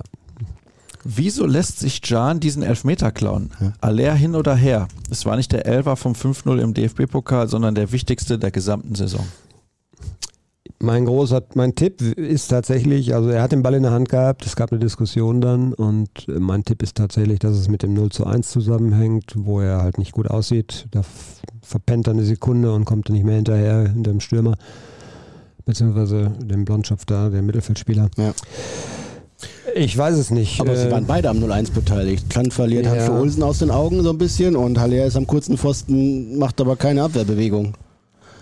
Ja, genau. Er hätte eigentlich sich nur in den Weg stellen müssen. Dann wäre er, glaube ich, schön an ihm abgeprallt und hätte den Kopfball zumindest nicht so platzieren können. Ähm, vielleicht wollte Haller, vielleicht war beides so ein bisschen. Haller wollte ein bisschen was gut machen. Ja. Aus der Szene vielleicht. War ja auch im Lauf eigentlich, ne, für ihn. Hat persönlich. selber einen Lauf, ja. Aber das ist dieses, äh, wir bleiben in unseren Routinen. Ich glaube, dass äh, natürlich ein Thema vor, der, vor dem Spiel war, wer schießt Elfmeter, wenn wir einen Elfmeter bekommen. Und Terzic hat immer gepredigt, wir verändern nichts, wir bleiben bei allen Abläufen, wie sie immer waren, wir machen nichts Besonderes. Das ist dann aber auf dem, auf dem Platz ein Moment, da ist es dann auch schwer. Was machst du als Trainer? Greifst du da ein, wenn du siehst, Haller schnappt sich jetzt den Ball, rufst du dann rein, äh, äh, du nicht, sondern der? Machst du als Trainer auch nicht. Ähm, ist schwierig, du erreichst die Spieler so schnell gar nicht und da entwickelt sich eine Dynamik, da kommst du dann, glaube ich, auch nicht mehr gegen an. Aber Schlüsselszene dieses Spiels für mich, ganz klar. Ich finde, es muss vorher klar besprochen, verabredet sein, Emre Can schießt den Strafstoß, wenn es einen gibt. Und auch den zweiten, wenn es noch einen zweiten gibt. Wir haben da vorher im Podcast vorab nochmal drüber gesprochen. Der, ja, hat die nötige Lockerheit und Coolness und äh, ist da auch nicht derjenige, der groß ins Grübeln verfällt, sondern äh, macht dann seinen, äh, seinen äh, langsamen Anlauf und schiebt den Ball dann entweder links oder rechts hin, je nachdem, wo der Keeper hinspringt und dann ist gut. Also Der ich macht sich da mag, keinen die, Kopf. ich mag die Art und Weise, wie Emre Can Elfmeter schießt, nicht sonderlich. Nö, Aber das aber ist jetzt ist so effektiv. mein persönliches Empfinden.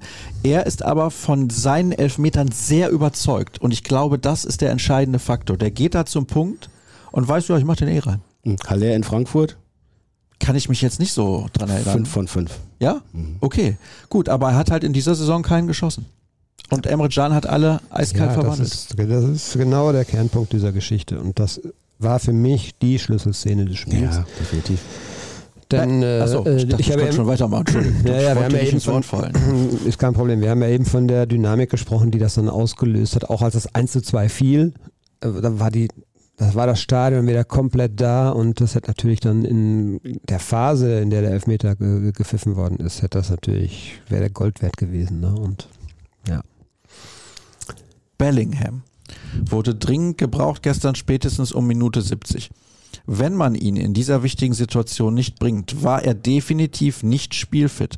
Warum nimmt man ihn dann auf die Bank? Wenn er wichtig für die Kabine ist, hätte man ihn auch anders einbinden können. Jürgen. Ja, er war natürlich nicht ausreichend fit. Er hatte ja fast zwei Wochen kaum trainiert und vor allem nicht mit der Mannschaft richtig trainiert. Dementsprechend äh, gehörte er nicht zur Startelf, hat dann auch wohl dem Trainer signalisiert beim Aufwärmen, ne, ich fühle mich nicht so richtig gut. Ähm, dann kannst du ihn auch nicht bringen, wenn er das so signalisiert und wenn er überhaupt nicht im, im Tempo, im Rhythmus ist. Bestimmt hätte eine Einwechslung von Jude Bellingham so kurz nach dem 1-2 und dann Bellingham bringen, wäre sicherlich nochmal ein Signal gewesen, aber wenn der Spieler es nicht liefern kann an dem Tag, kannst du ihn auch nicht reinwerfen. Da spielt vielleicht auch im Hintergrund natürlich äh, mit, dass es äh, sein letztes Spiel für den BVB gewesen wäre oder dass er zum letzten Mal im Kader jetzt gestanden hat und man ihm natürlich in Erwartung eines Meistertitels da einen anderen Abgang auch äh, verdientermaßen, finde ich, äh, bescheren wollte. Ne? Denn, keine Ahnung, lass es so laufen, wie wir es alle erwartet haben, 3-0, irgendwie 60., 70. oder sowas und du wirfst in den letzten fünf Minuten nochmal rein, dass er ein bisschen über den Platz traben kann und trotz seiner ja vergleichsweise kurzen Zeit beim BVB äh, dann auch da nochmal die Meriten erntet für das, was er da äh, geleistet hat. Denn, ja klar, ist er in, in Dortmund in den letzten drei Jahren zu einem herausragenden Fußballer, zu einem künftigen Weltstar gereift und den dann durch die Hintertür zu verabschieden, wäre auch schwierig gewesen. Jetzt ist es doppelt unglücklich gelaufen, dass er sich verletzt hat und der BVB das Ding noch verkackt hat. Trotzdem, ja, schade für ihn.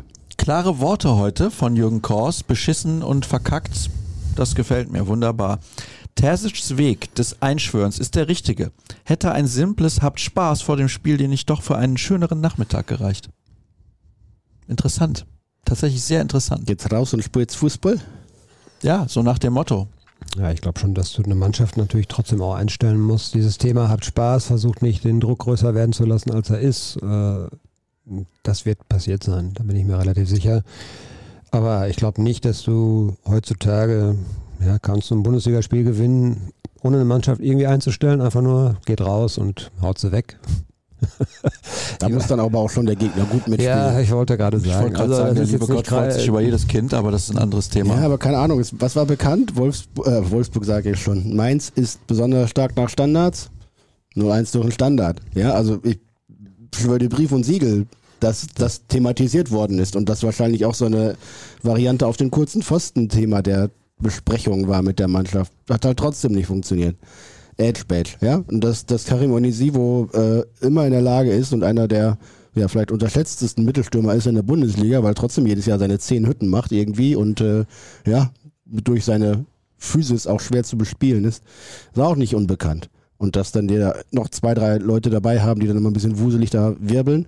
All das wird bekannt gewesen sein. Auch die eigenen Stärken wird Terzic nochmal äh, betont haben. Aber da hat sich die Mannschaft dann auch phasenweise nicht dran gehalten. Man konnte Edin ja sehen, wie er immer wieder äh, Zeichen machte, ne? Spielt breit, spielt breit, lass den Ball laufen und stattdessen sind sie dann immer so irgendwie im Halbfeld an 16er Höhe, ähm, verlängerter 16er Höhe stehen geblieben und haben von da aus irgendwie versucht, den Ball reinzulöffeln. Hat ganz am Anfang der Saison mit Modest schon nicht funktioniert und hat jetzt zum Finale auch wieder nicht funktioniert. Ist einfach nicht Dortmund Spielweise, hat Julian Brandt dann auch nochmal gesagt. So, ne? Wir haben dann die falschen Mittel gewählt. Das war äh, nicht schlau, aber unter dieser Drucksituation hat es dann halt nicht anders funktioniert.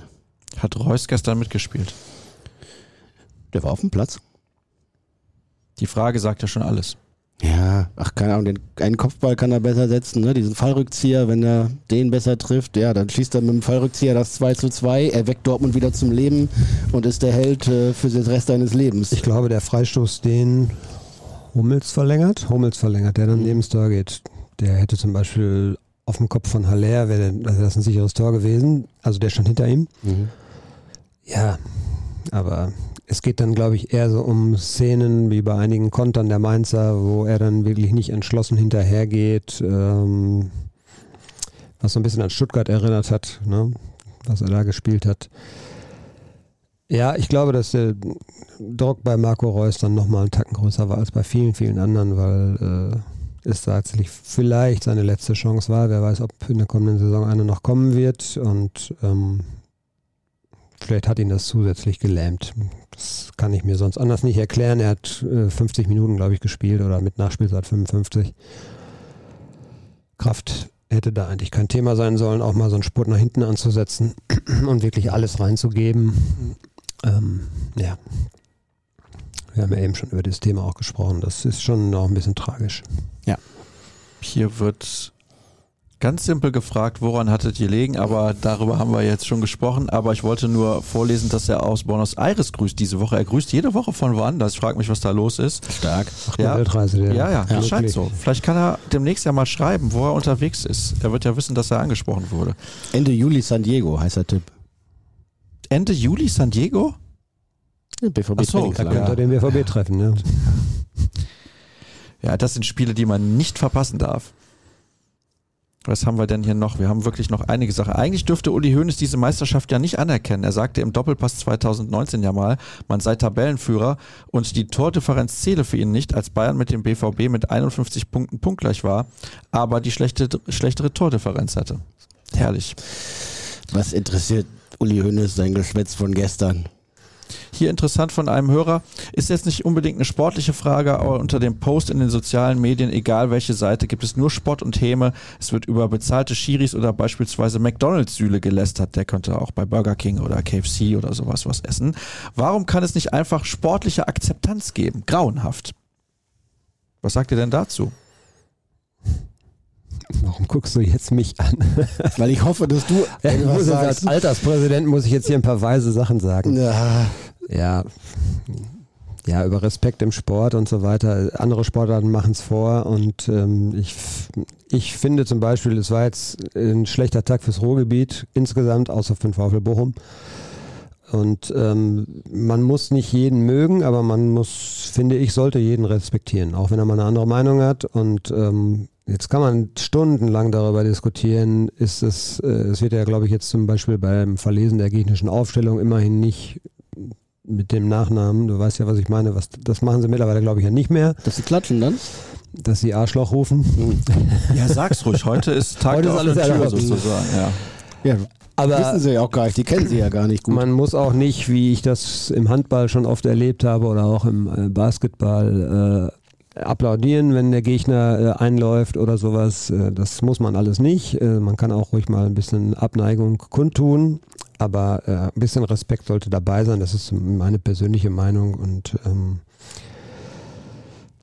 von daher haben wir da im Fußball sicherlich noch einiges zu tun, weil da sind wir, glaube ich, noch weit von entfernt. Ja, und ne, diejenigen, die da den Shitstorm abbekommen, im Zweifel da bin ich mir sicher, die gehen länger mit diesen Situationen schwanger und wachen davon nachts häufiger auf als äh, wir alle anderen zusammen. Ja. Und dementsprechend äh, muss man denen dann auch nicht noch hinten, in den Hintern treten, wenn sie eh schon da angeschlagen sind. Grüße aus WOL an meinen liebsten BVB-Podcast. Oft dient ihr als Surfbrett, um auf der Erfolgswelle weiterreiten zu können. Heute müsst ihr wieder als Schmerzmittel herhalten. Ein lieber Mann. Und außerdem wird geschrieben, auch ihr im Podcast habt die Gefahr, dass es schief geht, unterschätzt? Haben wir das? Ich habe es zumindest immer wieder mal angedeutet und äh, gesagt, Achtung, Konjunktiv bitte, im Fall der Fälle und wenn denn dann. Aber ja, ich habe auch nicht daran geglaubt, dass das schief geht. Das ist korrekt. Also, wer, wer hat das schon? Und äh, ich habe gestern Bayern-Fan gesprochen, der sagte, boah, ich hätte Haus und Hof und Frau äh, verwettet, dass der BVB Deutscher Meister Oder ich wird. Dachte, ich Gut, dass ich es nicht getan habe. ich dachte eingetauscht. Nein, nein, nein. Damit der BVB Deutscher Meister wird. Nein, nein, nein. Das wäre auch eine interessante Variante. Da frage ich nochmal nach. Ja. Die Wahrscheinlichkeiten, wie groß waren die gestern, dass es so läuft? Ja, ich habe es nicht für möglich gehalten. Ja. Sage ich ganz ehrlich. Ihr doch auch nicht. Nein. Wirklich, Auf gar keinen Fall. Also, ne, Wer klar, das sagt, der lügt. Ja, na klar gibt es doch Zweckpessimismus ist ja auch in Ordnung und man kann auch mal irgendwie äh, gegen, gegen den Strom schwimmen. Aber da waren sich doch gestern, also alle, die ich vorm Spiel getroffen habe, auf jeden Fall sehr einig, dass der BVB Deutscher Meister wird. Das haben sie auch sehr laut gesungen. Bin so am Boden, wird hier geschrieben. Wir wechseln gerade zu Instagram, was die Hörerfragen angeht, aber da sind viele dann auch ähnlich. Hier wird auch oft gefragt, wer war für euch der beste Spieler in der Saison oder die besten Spiele. Wie gesagt, das werden wir alles demnächst besprechen. Musste aber an der Stelle noch kurz erzählen, dass ich gestern noch am alten Markt war und auch noch woanders. Jedenfalls habe ich da Thomas getroffen. Thomas sprach mich an. Er war dort mit seinem Vater Josef angereist aus Niederösterreich ein treuer Hörer unserer Sendung, der sich schon einige Male mit Hörerfragen beteiligt hat, auch gefragt hat, ja, was ist der beste Ort, wenn wir aus Niederösterreich extra kommen nach Dortmund, um da vielleicht dann die Meisterschaft mitzufeiern, wo können wir das Spiel gucken und so weiter, hat mich gestern angesprochen, sehr, sehr freundlich und hört seit vielen Jahren unseren Podcast. Und deswegen denke ich, an der Stelle können wir einfach mal zurückgrüßen und ja, hoffe, dass er noch weitere Jahre treuer Hörer dieser Sendung bleibt. Also das ist wirklich eine schöne Geschichte. Ja, hier wird über Druck gefragt und Duran will als Lichtblick Hilft das Chaos bei den Bayern in der nächsten Saison wieder anzugreifen? Auch das ist eine Frage, die wir natürlich dann in den nächsten Sendungen besprechen werden. hier Liebe für das, was ihr macht, wenn nicht dieses Jahr, dann das Jahr darauf oder das Jahr darauf. Ich habe dir doch schon versprochen, bis 2025 wird der BVB nochmal Deutscher Meister, oder? Hm? Ich ja. das nicht in einem der letzten Podcasts versprochen. Ja, ich glaube schon, dass das mhm. klappen wird. Mhm. Wenn wir den nächsten Titel holen, explodiert die Stadt. Jeder Misserfolg macht den nächsten Ah, ja, jetzt geht das hier nicht weiter. Wahrscheinlich noch ein bisschen schöner. Titelgewinn noch schöner, genau. Danke an euch alle und bleibt so, wie ihr seid. Vielen Dank. Wieso eskortieren wir so oft den Gegner, anstatt gnadenlos zuzubeißen?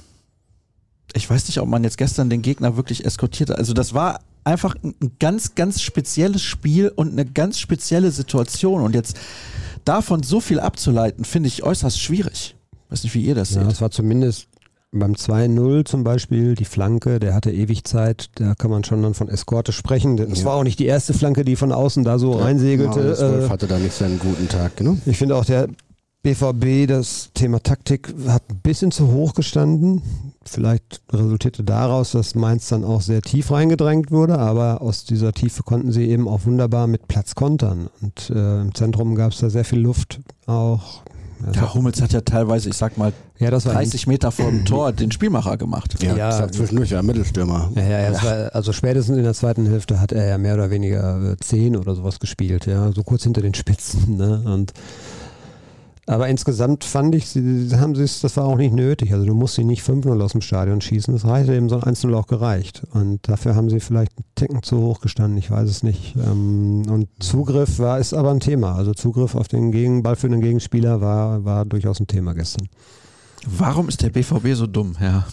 Es fühlte sich an wie Brasilien damals gegen Deutschland. Der Druck war zu viel fürs Team. Warum haben ausgerechnet Malen, Brandt, Adiemi und Aller so underperformed. Ja, das lässt sich nicht von der Hand weisen. Es ist auch genau der Ker äh, ein Kernpunkt, finde ich, weil äh, du hättest einen oder zwei von denen hättest du verkraftet, sicherlich als Team, aber sie waren eben auch komplett im Paket dann nicht weit weg von dem, was sie in den Wochen zuvor gespielt haben. Die Live-Übertragung der Ruhrnachrichten auf YouTube war meisterlich. Danke an alle fürs Begleiten der Saison. Das freut uns sehr, dass es dir so gut gefallen hat. Und Kai müsste der Name sein, wenn ich das hier richtig lese. Es ist der Marco Reus verrückt. Das wäre natürlich auch der Klassiker. Reus spielt jetzt noch eine Saison und in der Saison danach werden sie Meister. Also es würde ja so komplett ins Bild passen. Ne? Was hat Edi nach Stuttgart gesagt? Es gibt natürlich Gründe dafür, warum wir seit zehn Jahren nicht Deutschlandmeister geworden sind. Das kann ja jeder mal wirken lassen. Ja. Sei nur einfach. Ja, da hätte man ihn tatsächlich äh, mal auch detaillierter nachfragen müssen. Ich weiß nicht, ob er es uns erzählt hätte, aber äh, ich, man kann sich auch ausmalen, was er damit meinte. Sie arbeiten ja dran, ne? Und sie haben ja, ne, beim Umbruch, der im vergangenen Sommer ja mit Kehl und Terzic begonnen hat und mit den, mit den Verpflichtungen, die sie getätigt haben, ja schon deutlich gemacht. Auch nochmal mit der Nachverpflichtung von Riasson, vorher Süle, Schlotterbeck, Özcan, auch wenn er jetzt keine große Rolle mehr gespielt hat am Ende der Saison. Ähm, ja, schon genau zu schauen, was brauchen wir auf welcher Position, welches Spielerprofil, aber auch welche Spielerpersönlichkeit, welchen Typ brauchen wir. Und von diesen die sich mehr wehren, die äh, auf den Vorderfüßen bleiben, wie Terzic sagt, die äh, nicht zurückschrecken, wird es noch mehr geben in Dortmund und das braucht es auch. Fans gleich Weltklasse, Team gleich Fragezeichen. Kann die Mannschaft jemals auf Augenhöhe mit den Fans kommen? Also ich finde, in der Rückrunde gibt es da wenig Zweifel. Keine Frage, nur ein dickes, fettes, großes Lob an eure Berichterstattung. Vielen Dank nochmal auch dafür. Ja, hier wird nochmal nach dem Druck gefragt. Wieso wurde der Gesang abgebrochen und die Zaunfahne unten entfernt? Verletzte im Stadion? Davon habe ich gar nichts mitbekommen. Ihr? Es gab nur Bienen vor dem Anpfiff. Mhm. Die Borsigbienen die waren, glaube ich, los. Bienen ja. gab's? Ja, Emma hatte Verstärkung. Ja, das, das habe ich nicht mitbekommen. Äh, bei Sky war so ein äh, Strahler, der die den, das Pult richtig ausgeleuchtet hat und der hat äh, einen Bienenschwarm angelockt. Und da kam die Feuerwehr. Hast du das gar nicht mitbekommen? Nee. Das war sehr amüsant. Nee. Und haben zwei Feuerwehrleute den Ständer mit, dem, mit der Lampe äh, waagerecht aus dem Stadion, äh, senkrecht aus dem Stadion. Wann war das denn? Vorm Anpfiff. Also ja, deutlich eine Stunde vom Anpfiff. Ah, da war ich noch nicht im Stadion. Ja. Also da deutete sich schon an, irgendwas geht heute gegen Dortmund. Heute ist alles durcheinander. Hässliche Trikots, die Folge daraus scheiß Saison. Gestern ging's los, ist immer so. Fernab der Dramatik und der Trauer, Duranville war erfrischend, da haben wir eben schon drüber gesprochen. Ja. Nie wieder Meister, Fragezeichen. Ich glaube, so schlimm ist es nicht. Doch, doch, doch. Ja. Ja, ja. Klar. Muss Schan mehr Eier haben beim Elfmeter. Wir haben jetzt Nein, eben der muss nur den gesprochen. Ball nehmen. Das, das wäre gereicht. Nicht aus der Hand geben. Ja. Mm. Hier wird gefragt auf Auswirkungen für die kommende Saison. Ja, nochmal Duranville Lichtblick. Also der hat einigen gefallen. Kollege Kevin Kisker in der Regie ist noch wach? Ah ja, Daumen geht hoch, weil wir kommen so langsam aber sicher dem Ende entgegen. Ja. Wie viel Geld hat Börsen-Udi springen lassen am Bruchweg? oh, der Kurs an der Börse, der wird, glaube ich, jetzt wieder ein bisschen in den Keller gehen. Ne? Der ist ja letzte Woche nach dem Sieg in Augsburg, du als unser Finanzexperte, Ja, da hatten sie plus 30 Prozent bis Mittwoch, glaube ich, von nach dem äh, Sieg in Augsburg. Hat sich dann ein bisschen abgeflacht. Ja, vielleicht geht es ein bisschen wieder runter, aber grundsätzlich glaube ich äh, nicht in den Keller. Also ich glaube so Richtung, Richtung unter 4 Euro oder sowas wird es erstmal nicht gehen. Vielleicht unter 5 nochmal, aber wie sagt der Finanzgeschäftsführer Thomas Dress, ich kann ja auch nichts dafür, dass wir einfach komplett unterbewertet sind. Ne? Also Borussia Dortmunds Gegenwert ist halt nicht irgendwie 450 Millionen Euro oder sonst was, was dann der jeweilige Kurs mal Aktien wäre, sondern natürlich deutlich höher. Könnt ihr dem Fiasko gestern etwas Positives entnehmen oder ist die Mannschaft gebrochen? Im Moment ist sie gebrochen, aber ähm, ja, also sie muss es natürlich versuchen, schon so in die, in die richtigen Bahnen zu lenken, dass sie mit Beginn der Vorbereitung das auch irgendwann abhakt. Ne? Das äh, habe ich eben gesagt, wird einigen vielleicht leichter fallen, anderen vielleicht schwerer, aber das ist halt wirklich, das gehört halt zum Sport auch dazu, ne? dass du scheiterst und dass du äh, auch irgendwie dramatisch scheiterst, unverdient scheiterst, kann man ja alle Adjektive auch anwenden, die man möchte und es ist jetzt richtig schlimm und es wird noch irgendwie, ist auch vielleicht auch ganz gut, wenn es jetzt noch mal zwei Wochen richtig wehtut, aber dann werden, glaube ich, auch alle den, den Schalter umlegen können.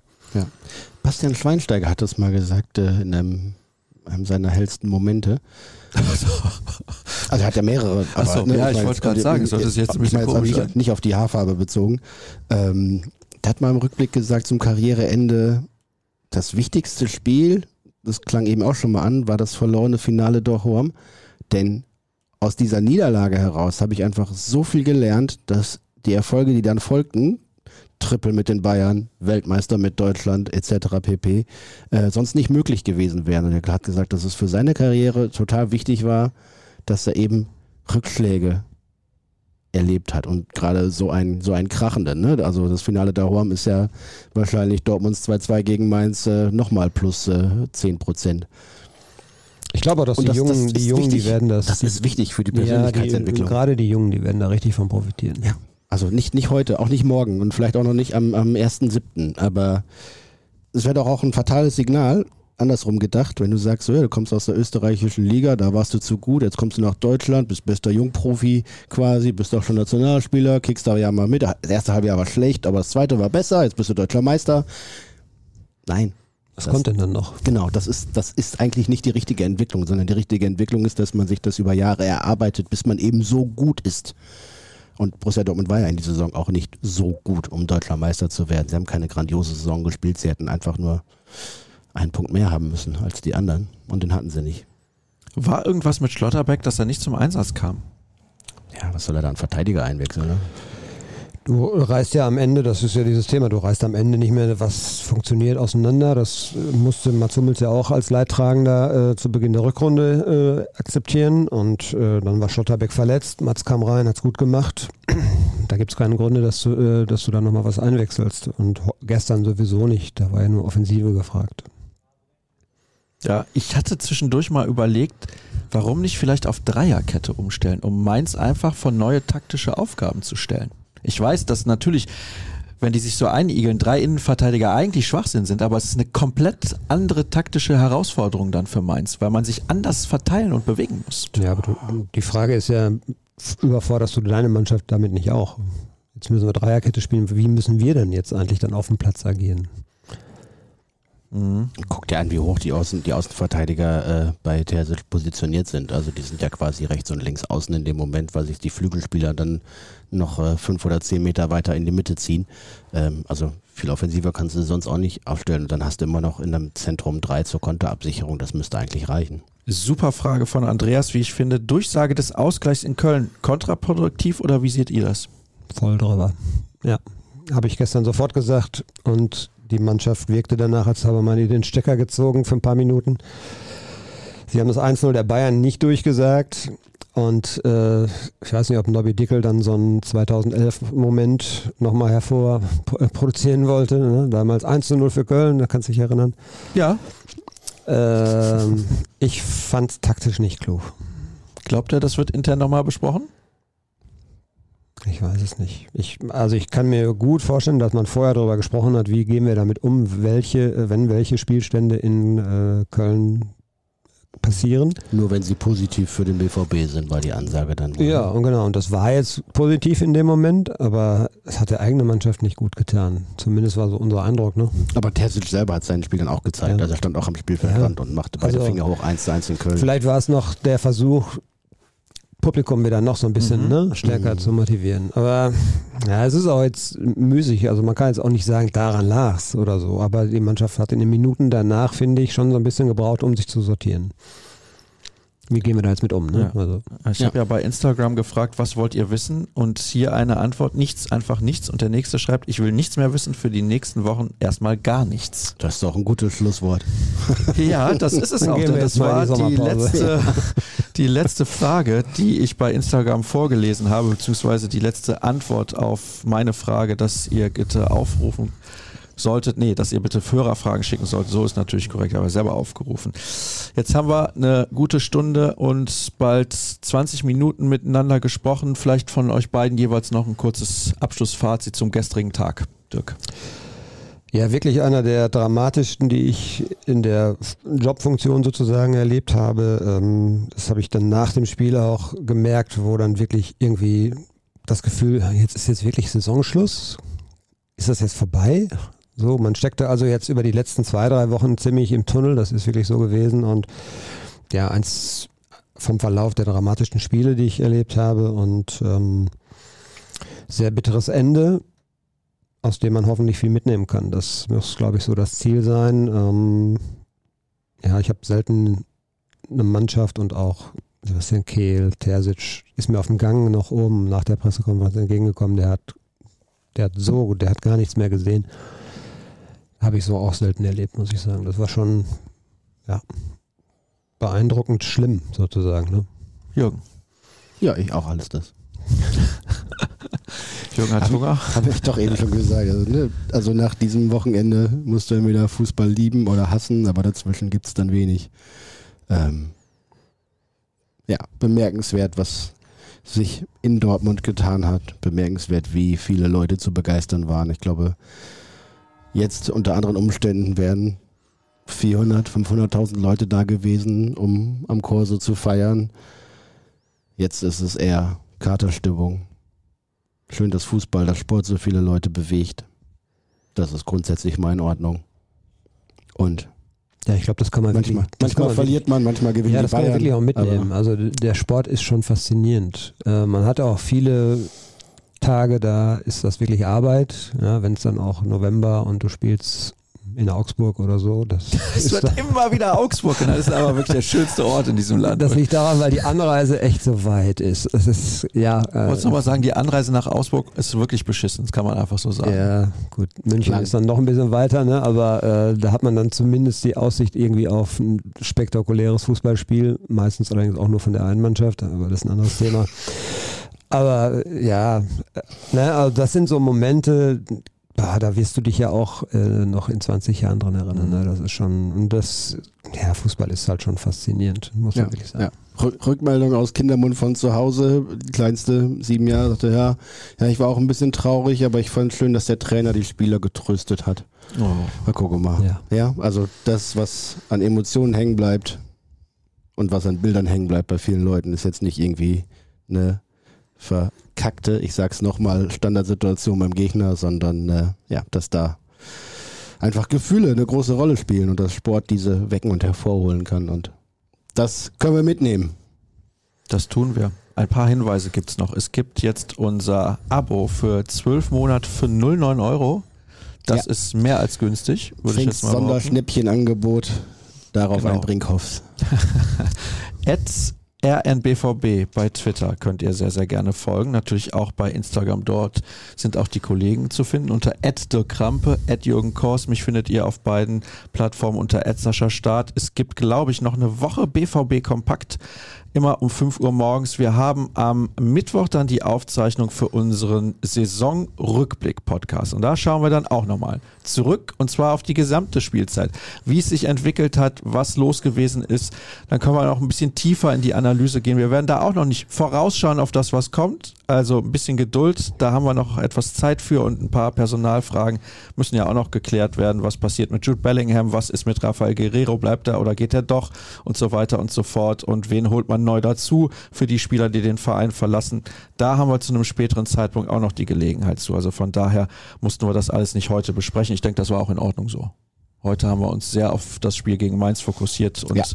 all das, was drumherum passiert ist. Dann war es das mit Episode 379 des BVB-Podcasts der Ruhrnachrichten. Bleibt uns gewogen und ja, auch wenn es jetzt nicht der schönste Pfingstsonntag ist, das Wetter ist draußen großartig. Macht euch eine gute Zeit und wir sehen und hören uns dann in ein paar Tagen wieder. Tschüss. Tschüss. Macht was draus.